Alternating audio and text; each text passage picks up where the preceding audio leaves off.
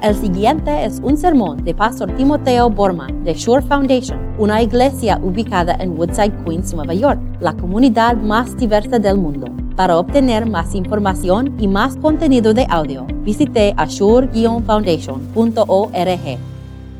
En agosto empezamos un, ciclo de sermones que se base en el libro de Habacuc. Um, y hoy vamos a seguir con este ciclo de sermones con el capítulo 2.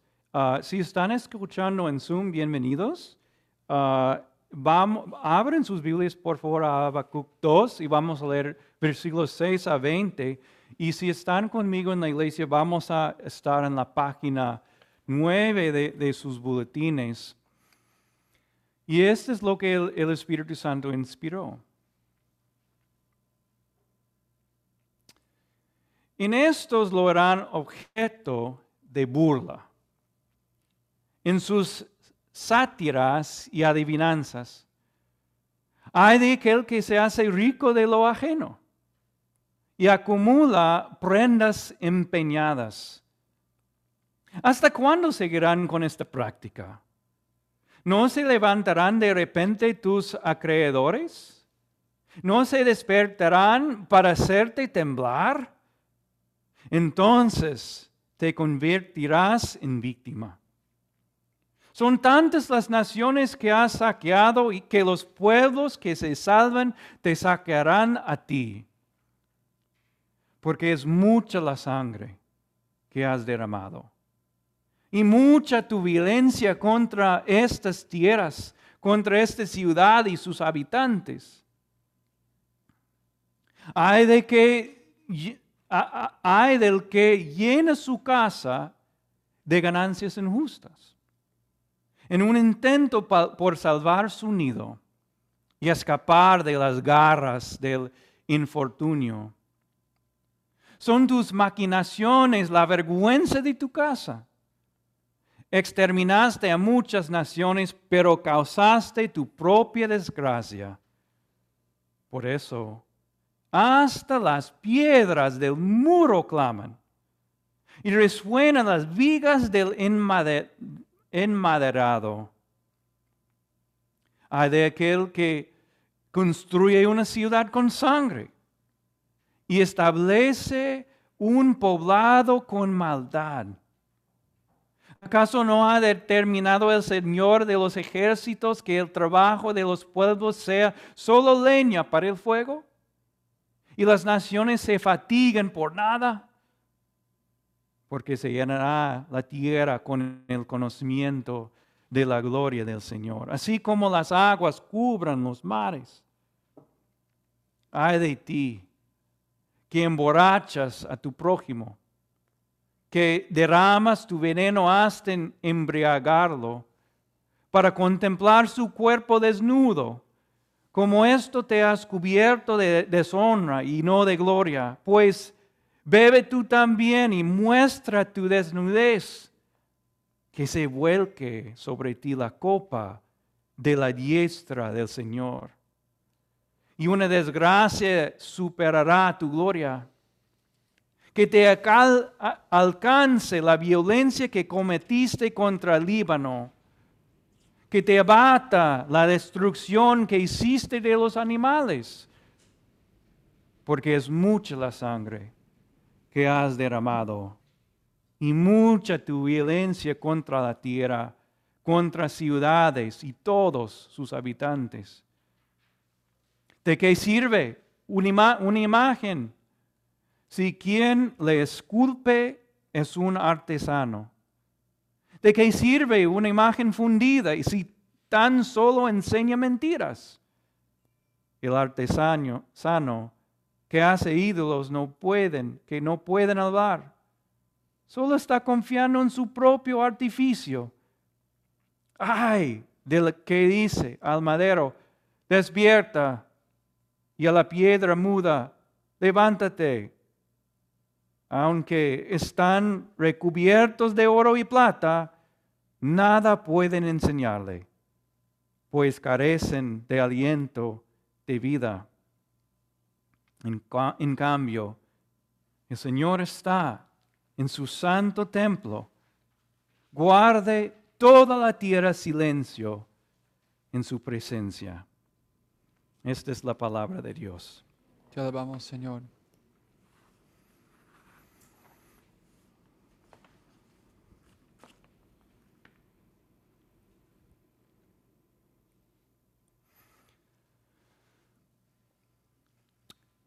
Vamos a llamar estas palabras lo que verdaderamente son.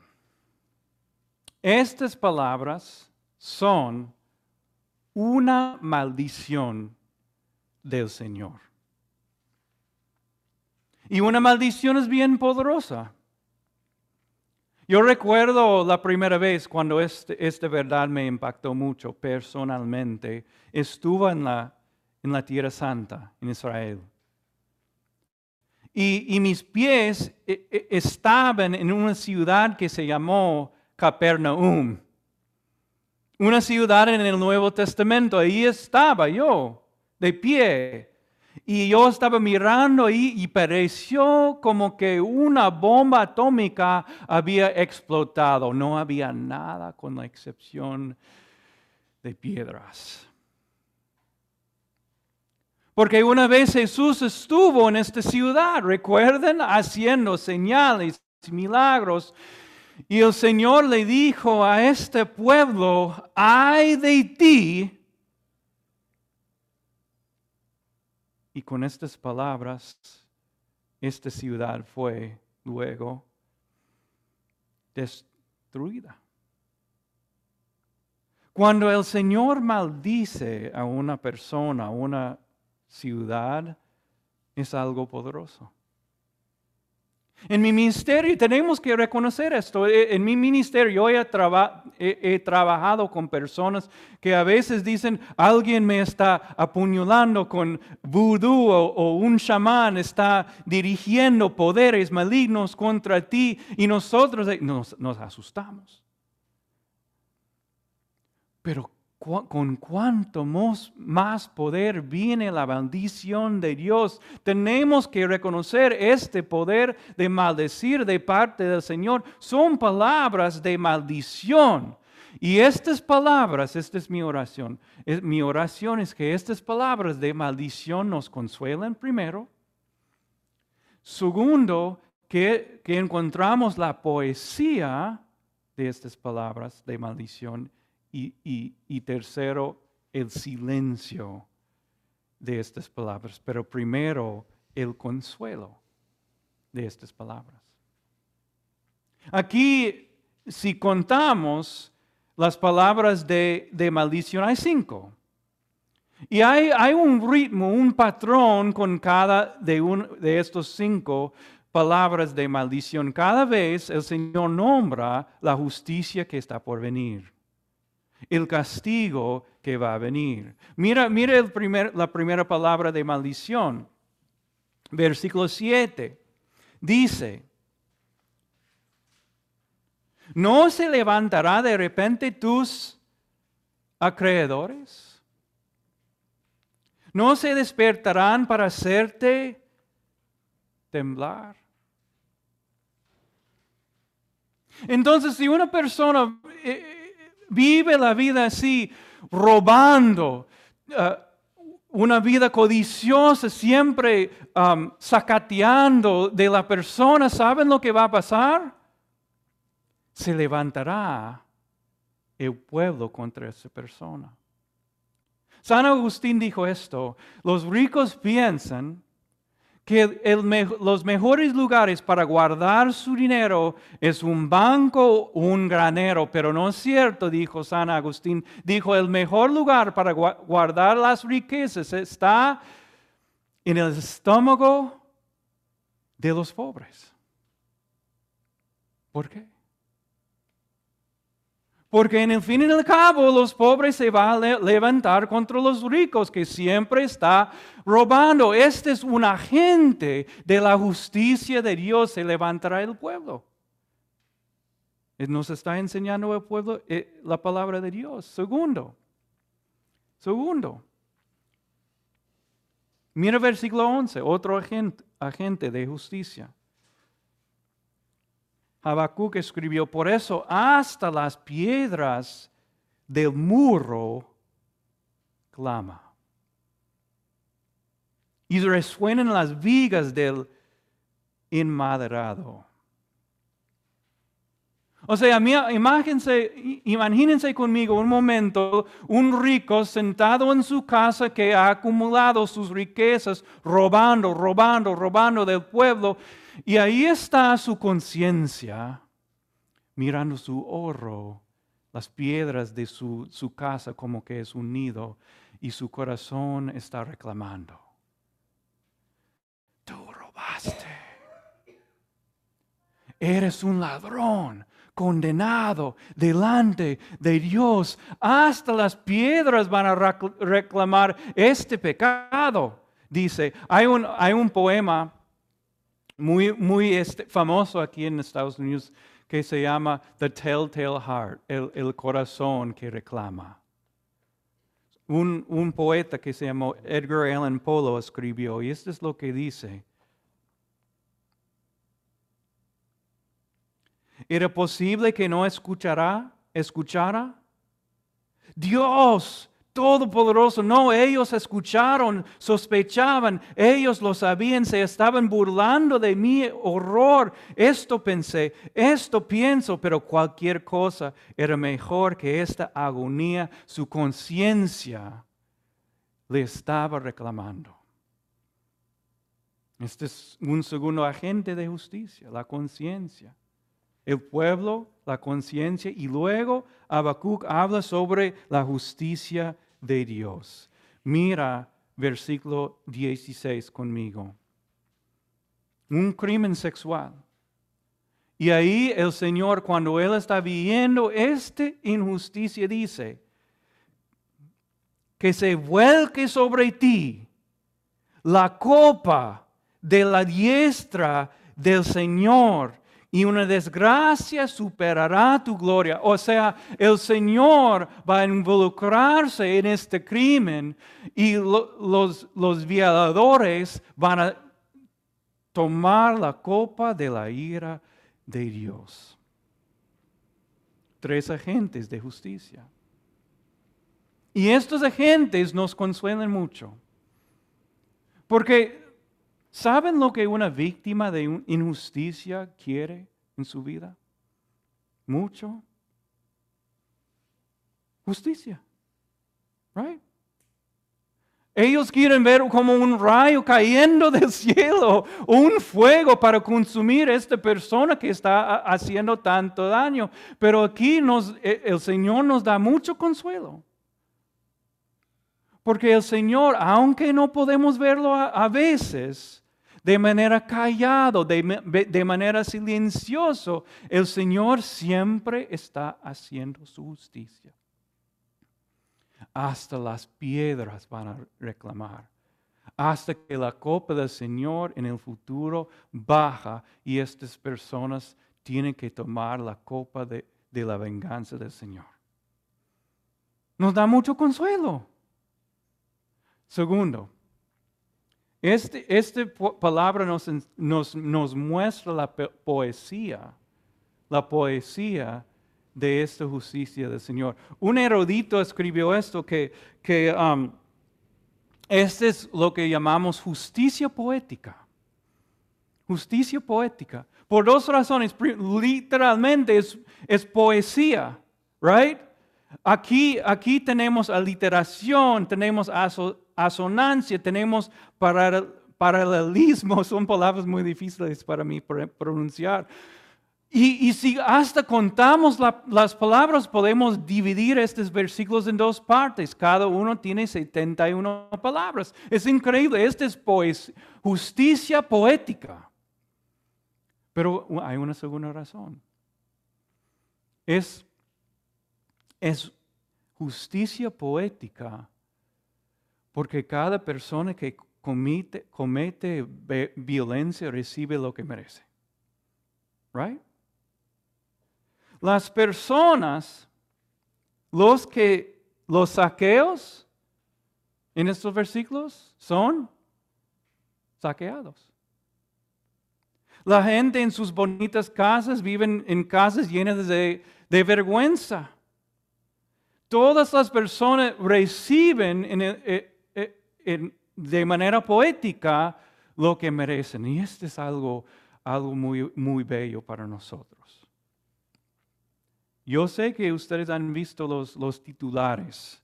Yo también he visto los titulares. Por ejemplo, un titular que dice, una mujer sin hogar violada y el hombre obtiene libertad condicional. ¿Qué tipo de, justicia es esto? Ni siquiera necesito contar lo que ha pasado. Es algo feo, algo increíblemente malo. No hay, no hay justicia igual. O, tal vez han escuchado lo que una enfermera hizo que fue adicta de fentanyl. ¿Se dice fentanyl? Fentanilo. Fentanilo. Fentanilo. Ella estaba robando una medicina de, pacientes durante sus, cirugías. Y el hospital no entendió por qué bajo, ah, durante la cirugía los, los pacientes estaban gritando. Un horror de dolor. El hospital pensó que los pacientes estaban recibiendo fentanilo pero no estaban recibiendo solamente agua. Y ellos gritando, y esta mujer estaba usando fentanil solamente para su adicción. ¿Saben lo que ella recibió? Como justicia, todavía es enfermera. Nada pasó. todos los días estamos viviendo, viendo los titulares, reconociendo que no hay justicia, no hay justicia en este mundo. Pero ¿saben algo? Con el Señor sí hay justicia poética. Siempre y nosotros, es, algo irónico, pero porque nosotros, cuando el Señor está lleno de misericordia y gracia, nosotros nos quejamos, Señor, no estás haciendo nada con estos malhechores. Y en el otro mundo, cuando el Señor, cuando el Señor trae su justicia y venganza, Señor, Señor, eres muy enojado. Yo no sé por qué eres así en el Antiguo Testamento. Siempre nos quejamos, pero la verdad es que el Señor, el Señor trae justicia poética y si necesita hasta madera y clavos y cruz. El Señor es así, siempre la justicia del Señor es poética. Y esto nos consuela, ¿right? Finalmente, finalmente, esta justicia, es, estas palabras de maldición, nos deja silencioso, silencioso. La palabra de Dios nos enseña que la única víctima pura e inocente es Cristo Jesús. Nosotros sí somos víctimas, pero también somos pecadores. Somos personas ofendidos, pero también somos personas que ofendan. Somos personas que eh, hemos recibido injusticias, pero también somos personas que hemos ofrecido injusticias en, las vidas de otras personas. Entonces, ¿saben lo que esto significa? Las mismas maldiciones que caen sobre ellos también debe caer sobre nosotros. Un teólogo escribió esto sobre estos versículos. Dijo, las púas atraparon a los nobles judíos que escucharon. Las púas. O sea, ninguno de nosotros puede escapar las, estas palabras malditas, estas palabras que nos malditan, maldicen. Otro teólogo dijo que, que, que la línea entre la maldad y lo bueno corre en el medio de cada corazón humano. O sea, todos nosotros somos pecadores y también en Cristo santos. Somos, cometimos errores, right? Cometimos injusticias. Entonces el apóstol Pablo dijo esto. En fin, tú que enseñas a otros, ¿no te enseñas a ti mismo? Tú que predicas sobre robo, robas. Tú que dices que no se debe cometer adulterios, adulteras. Tú que aborreces a los ídolos, robes de sus templos. Tú que te jactas de deshonras a Dios quebrantando la ley. A veces nosotros aquí estamos cómodos en la iglesia y nos, oh, estas personas que eh, están usando um, mujeres aquí en la Roosevelt. Nunca haría esto, pero nosotros después cometimos adulterio. O nosotros, wow, nosotros sabemos tanto sobre la Biblia y no vivimos lo que sabemos.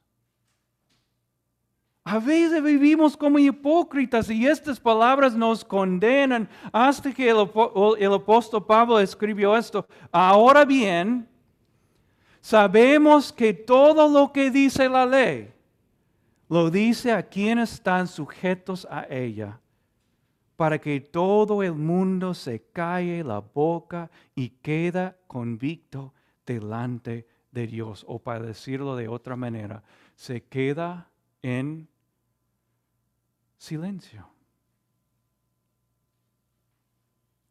¿Qué más podemos decir con la excepción de que, Señor, ten misericordia de mí, pobre pecador.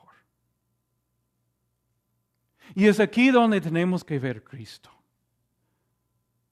Porque ¿quién fue robado de hasta su manto?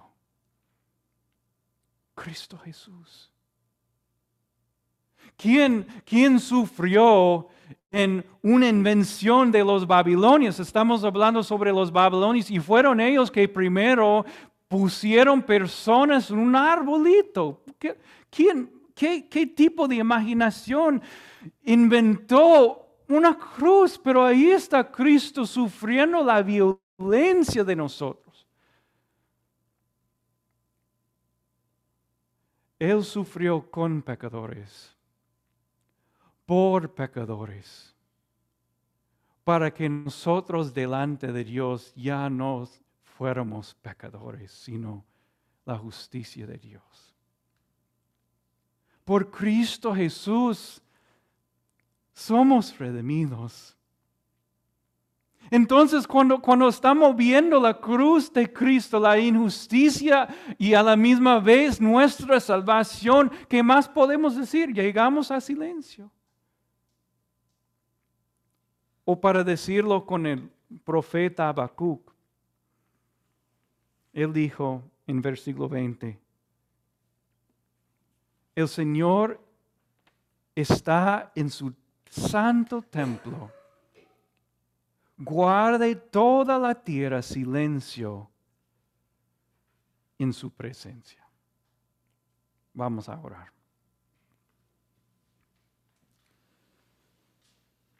Señor, tu, palabra y estas palabras de maldición nos consuelan, porque sabemos que, que, ves las injusticias que estamos sufriendo y que vas a traer justicia para nosotros, Señor.